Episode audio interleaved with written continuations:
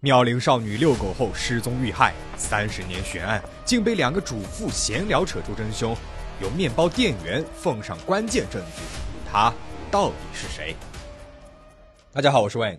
美国华盛顿的霍特科姆县的一隅坐落着一个叫做阿克米的小镇，这里人口稀少，犯罪率极低，夜不闭户，车不上锁，因此要么没事，要么一有事，人人都知道。所以，当1989年曼迪斯塔维克这个名字出现在了报纸上时，会给阿克米这个小地方带来一场长达三十年的心灵地震。1989年10月23号感恩节，中央华盛顿大学18岁的大一新生曼迪斯塔维克和念大二的男友瑞克赞德一起回到了他们共同的家乡阿克米小镇，陪伴各自的家人过节。在家里，曼迪是母亲玛丽的骄傲，是姐姐茉莉和弟弟李的亲密挚友。在学校，她是长相甜美、品学兼优的女神和荣誉毕业生。独立勇敢是她身上最美好的特质。只要她热爱的，就一定会去做到最好。骑马、垒球、篮球、排球、田径、啦啦队、萨克斯管、日语、手语，统统不在话下。十一月二十四号，感恩节第二天下午一点左右，曼迪牵着家里面的老德牧，带着随身听，在家旁边的那条熟悉的河滨路上开始慢跑。不过今天与往常不同，每次都会骑车跟在后面的母亲，为了招待感恩节来做客的妹妹，也就是曼迪的姨妈，没有跟女儿一起去。她后来为这个决定后悔了一生。曼迪带着狗狗出了门，几个小时之后，老德牧回来了，而曼迪呢，却不见了踪影。许久等不来女儿的母亲向警察局报了案。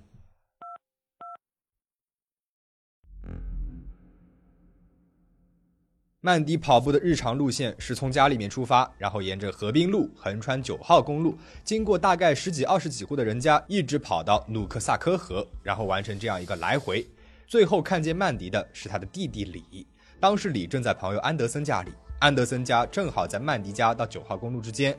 李两次看到了姐姐跑步经过，第一次是往家相反的方向跑，也就是曼迪平常跑步的方向。但是没有过多久，李却看到了曼迪折返了，往家的方向跑去。警方怀疑很有可能是有人在追踪曼迪，但是以他的速度，一般人又很难赶上他，更何况他还带着一条狗。那个人八成是开着车子的，而且带着枪或者是其他的武器，胁迫曼迪上了车。那条上了年纪的德牧犬似乎也被人攻击了。回来以后表现的躁动不安，在调查人员试图让他带路重返事发的地点时，显得非常抗拒。警方派出了直升机、骑警、巡警，开始对周边的树丛进行大规模的搜索。许多居民也纷纷加入了队伍。寻人启事头版头条被张贴在各家商店。十八岁的曼迪牵动着小镇上所有人的心。阿克米小镇有着大片的树林和灌木丛地。八十年代技术受限，搜寻工作相当困难。警局派出了经验丰富的搜寻专家乔哈登，对每一片树丛，包括树枝、地面痕迹，展开了细致的追踪和分析。乔发现曼迪和德牧的脚印在离家一段距离的地方突然中断了，但是并没有打斗或者是挣扎的痕迹，所以曼迪很有可能就是在这里被胁迫上了车的，或是进入了树丛里。乔带领搜索人员，终于在一片掉落的树叶上发现了蛛丝马迹。这片树叶的背面有外力导致的瘀斑，形成时间大概是在四到五个小时之前。树叶旁还落着一根有明显断裂痕迹的树枝，树枝上还有细小的擦痕。他们顺着这些线索继续的追踪，又有了新的发现。十一月二十六号，事发两天后，他们在其中一片树丛当中找到了曼迪失踪当天所穿的深绿色运动裤，裤子随后被送到了化验室，检测出来了金斑。紧接着第二天，搜救队员在努克萨科河面上发现了曼迪的跑鞋，而曼迪赤裸的遗体正勾在河面树木的残枝上。经过法医鉴定，曼迪的死因为溺亡，尸体头顶一侧皮下出血，疑似被钝器袭击，下体有被性侵的痕迹，身体表面没有反抗伤，但是到处都有细小的擦伤，推测曼迪是先被人掳上车后强暴，期间赤裸着身体跑进了附近的荆棘丛，导致了擦伤。随后他又再次被歹徒抓到，打伤头部，扔进了河里面。如此一来，即便有更多的证据，也基本上是被河水给冲刷干净了。好在曼迪体内和裤子上的 DNA 证据保存完好，并且都指向了同一名男性。可最难的并不是技术步骤，而是要找到与之匹配的那个人。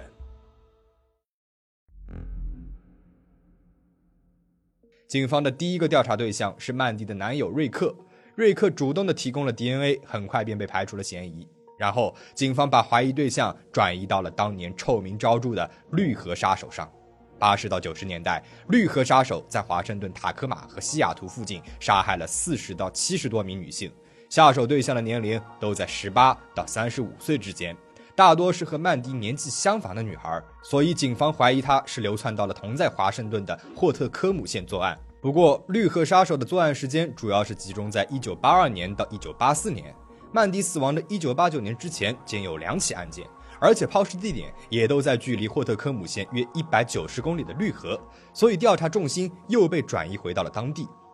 此处虽然是人口稀少、治安好，但是真的有大案发生了，这个优点反倒是成了难处了。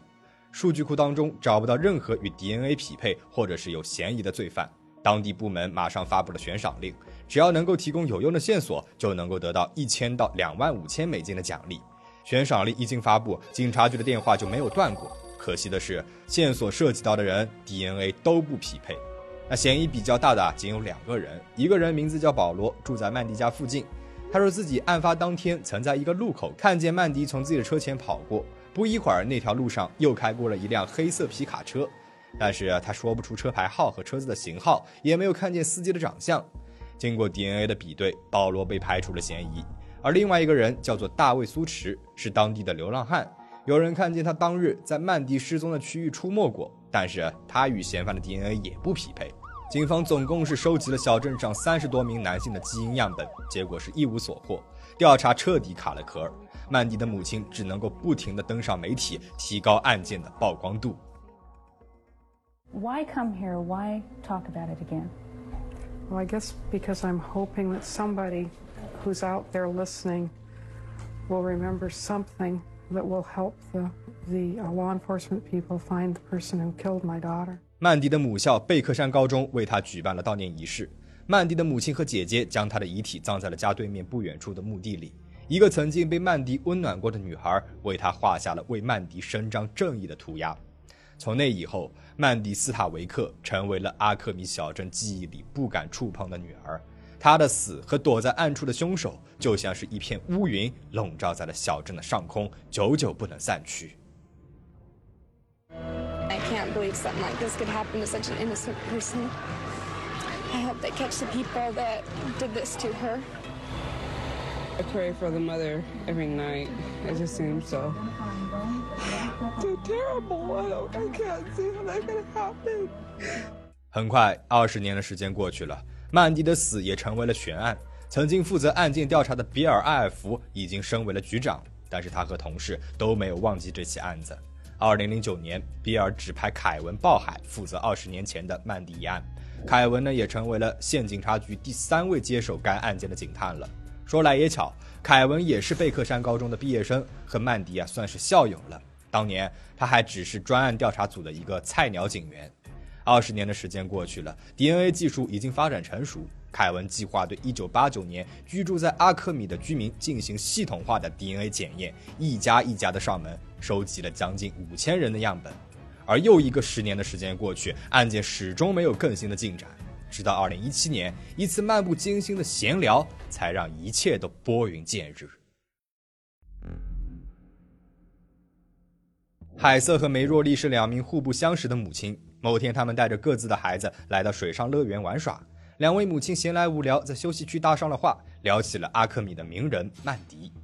两位女士记忆起了当年，分享起了自己的故事。一九八九年，海瑟只有十五岁，是贝克山高中垒球队的球员。曼迪遇害的前几个月，海瑟和朋友们坐车去冰淇淋店。本来大家都高高兴兴的，但是坐在他旁边的一个二十出头的男生，不停的夸赞他眼睛漂亮，还用一支笔撩拨他的短裤，把他给吓得不轻。现在想起来真的是后怕。听到了海瑟的故事，梅若丽也说起了自己虎口脱险的恐怖经历。一九九一年六月的一天晚上，家中只有梅若丽和年幼的儿子。突然，他听见了一阵敲门声。门外呢是一个男人，说自己在外打猎的时候没有注意时间，现在天晚了，想要借一个电话给妻子打过去。梅若丽递过了电话，男人自顾自地拨着号。接着，梅若丽听到电话里面传来了一串逼声，显然是没有接通。这个时候，男人放下了电话，大摇大摆地走进了厨房，然后是卧室。他说自己经常开车路过这里，爱上了梅若丽，想要和她亲热一下。梅若丽汗毛乍起，立马威胁报警，男人才作罢离开。巧的是，海瑟和梅若丽说的竟然是同一个人，他们都觉得此人有杀害曼迪的嫌疑，而这个人叫做蒂姆·巴斯。两位女士决定一起把想法告诉给警察，而警方这一边呢，也发现当年的 DNA 排查人选里居然没有蒂姆一家。时间回到一九八九年，蒂姆二十二岁，他的弟弟汤姆是曼迪在学校里的朋友。案发六周之后，蒂姆就和刚从贝克山高中毕业的吉娜·马龙结了婚，然后从阿克米搬到了三十公里外的埃弗森。这些年一直是面包公司的送货员，而他原先住的地方就在曼迪每天跑步的必经之路上，两家之间只隔了几户。凯文找到了现在的蒂姆，开门见山地问他是否记得曼迪这个人。蒂姆盯着天花板想了好半天，然后冷不丁地说了一句：“对了，曼迪。”她就是那个在河里面被找到的女孩吧？蒂姆拒绝提供 DNA 样本，这加重了凯文对他的怀疑。凯文找到了蒂姆的弟弟和妻子，从他们的口中了解到了这个人。不出意外，又是那熟悉的开局啊！蒂姆从小性格孤僻，不爱讲话，不善社交。高中时曾经短暂的交到过一个女朋友，而两个人电话分手的那天晚上，正是蒂姆彻底扭曲的开始。被分手的蒂姆一边挥舞着手枪，一边嚷嚷着要自杀。发泄了一通之后，还朝着天空打了几枪。从这之后，他对女人的态度从胆怯变成了轻视。这一点，妻子吉娜是最清楚不过的了。吉娜一直是蒂姆控制和羞辱的仆人。去给我倒杯水，给我做饭，闭嘴，是他听到过最多的话了。吉娜尝试过逃离，申请过限制令，提交过离婚文件，但是每到这个时候，蒂姆总是会用他们的几个孩子来威胁她。警方这一边也基本确定他们找对了人，安排了监视小组看着蒂姆，但是为了以防万一，他们还是进行了一场 DNA 清扫计划，又收集了周边近四十名男性的样本，一一排查，唯独蒂姆不愿配合，还说警方想要栽赃陷害自己。不得已，警方采取了 B 计划。凯文找到了蒂姆负责送货的面包店，寻求对方的协助。金瓦格纳是负责和蒂姆对接的面包店经理。碍于规定，凯文只能够笼统地告诉他，蒂姆正在接受调查，希望金能够提供他的送货路线，帮忙留意蒂姆。但是金不想掺和职责以外的事情，何况警方也没有搜查令，所以一开始他拒绝了。但是某一天晚上，金和丈夫还有几个朋友在酒吧聚餐，聊起了同事的八卦，正好就有人说到了蒂姆，说他以前住在曼迪失踪的路上。金突然想到，难道警方找他是为了曼迪的事情吗？第二天，金就对蒂姆格外的关注。他发现其他的工作人员下班之后都会把工作服换下来清洗，唯独蒂姆从来不换衣服，而他的车里呢也总是干干净净的，没有什么私人物品，越看越蹊跷。金马上联系了凯文，关起门来问他：“你们是在查曼迪的案子吗？是蒂姆干的吗？”凯文很惊讶，但是没有说话。这几乎是默认了金的想法。他说：“你们要他的 DNA 是吗？我帮你们弄。”按理来说，警方不能够要求公民帮执法部门找证据，但是如果他们主动的提交证据或者是线索，就可以合理合法的采纳了。那么就这样，金成为了警方的志愿者。每次蒂姆送完了货，他都会翻一遍垃圾桶，防止错过任何沾有蒂姆 DNA 的物品。长达三个月的盯梢后，金终于是找到了机会。某一天，蒂姆送完了货，用店里面的一次性水杯接了一杯水喝，随手就把杯子扔进了垃圾桶里。啊，这一刻，金紧张的心都要跳到嗓子眼了。他飞快地捡起了杯子，塞进了抽屉里。之后，蒂姆呢又扔了一个可乐罐，金还是一样收了起来，一起交给了凯文。三个月后，经过反反复复的对比确认，检验结果终于是出来了。蒂姆与疑犯的 DNA 完美匹配。凯文再次找到了蒂姆，问他是否和曼迪发生过关系，得到的回答是没有。二零一七年十二月十二号，曼迪遇害二十八年后，凯文正式以绑架、强奸、谋杀罪将蒂姆逮捕。这一天刚好是曼迪母亲八十一岁的生日。被捕后的蒂姆一直表现得很平静，很平静地否认自己和曼尼的死有关，还很平静地质问警方为了拿到自己的 DNA 搞小动作。还很平静地说自己的确和曼迪发生过关系。I've been told not not to say stuff, and uh, ah, hell with it. I, I I can't do this. I can't. Uh, I trust you guys. I'm just I can't. If this bites me in the ass, or if this is not what I'm supposed to do, then whatever. I don't. I don't give. A um, I slept with her. 蒂姆告诉警方，有一次他和父亲爬山偶遇了曼迪，父亲带头和曼迪搭起了话，自己顺着话茬也和曼迪聊了起来。后来是越聊越多，一直发展到了肉体关系。It was more of a friendship type thing. We just talked, and and uh, then it just kind of grew into more more of a physical thing, and we didn't even really do it that much. So it was more kissing and stuff. 蒂姆说，两个人一直在偷偷的交往，直到曼迪离开了小镇去上大学。那天感恩节，曼迪放假回家，他们呢也睡了一次。然而在审讯室当中，蒂姆完全不了解曼迪，甚至把中央华盛顿大学说成了东华盛顿大学。蒂姆的父亲早就已经过世了，那次偶遇是否属实已经无法对证。但是曼迪的家人坚决认为这不可能，曼迪和蒂姆完全是两种人，怎么可能发生关系呢？而蒂姆的妻子吉娜也来到了审讯室里，她竟然给蒂姆作证说，案发那天她去找蒂姆了，蒂姆是在家里的。但是在蒂姆被正式拘留后，他又推翻了这个不在场证明。他说之前都是蒂姆胁迫他这么说的。二零一九年案件开庭，检方负责人是戴夫麦凯兰。一九八九年案件发生的时候，戴夫四十四岁，是参与调查的警探，后来成为了县检察官。他曾经向曼迪的母亲保证过，自己绝对不会放弃。如今戴夫已经七十四岁高龄，早就已经退休的他，坚持无偿回到岗位，负责曼迪一案的起诉。She was raped, and then she was killed. 曼迪的男友、朋友一一上庭作证，证明他从来没有和蒂姆交往过。吉娜以检方证人的身份也出庭作证了，称蒂姆甚至试图说服自己的母亲，把罪名甩到已故的父亲身上。asked her, Can we say dad did it? 经过了一天的闭门商讨，陪审团结果终于达成，蒂姆被当庭宣判绑架、强奸、一级谋杀罪名成立。二零一九年六月二号，即将被判刑的蒂姆首次在庭上发言，说自己是清白的。I would first like to say that I'm 100% innocent of this crime. I wish no ill will towards anyone here, not even today. But I am having a hard time with this. 法官以最高量刑判处了蒂姆二十七年有期徒刑，刑满二十四年后才能被允许假释。 由于此前检方没有把握以蓄意谋杀的罪名将蒂姆给定罪，就没有以蓄意谋杀来将其起诉，所以法官是无法判处他终身监禁的。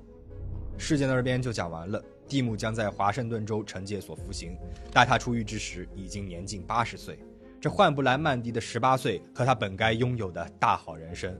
两个星期的庭审，二十几个小时的商讨，为这场三十年的等待画上了一个句号。警方的坚持得到了答案曼迪的家人等来了了结。笼罩在阿克米小镇上空的阴霾也终于是散去了。那么你对于这起案件有什么自己的看法吗？欢迎留言讨论。最后请大家保持警惕保持安全。我们下期再见。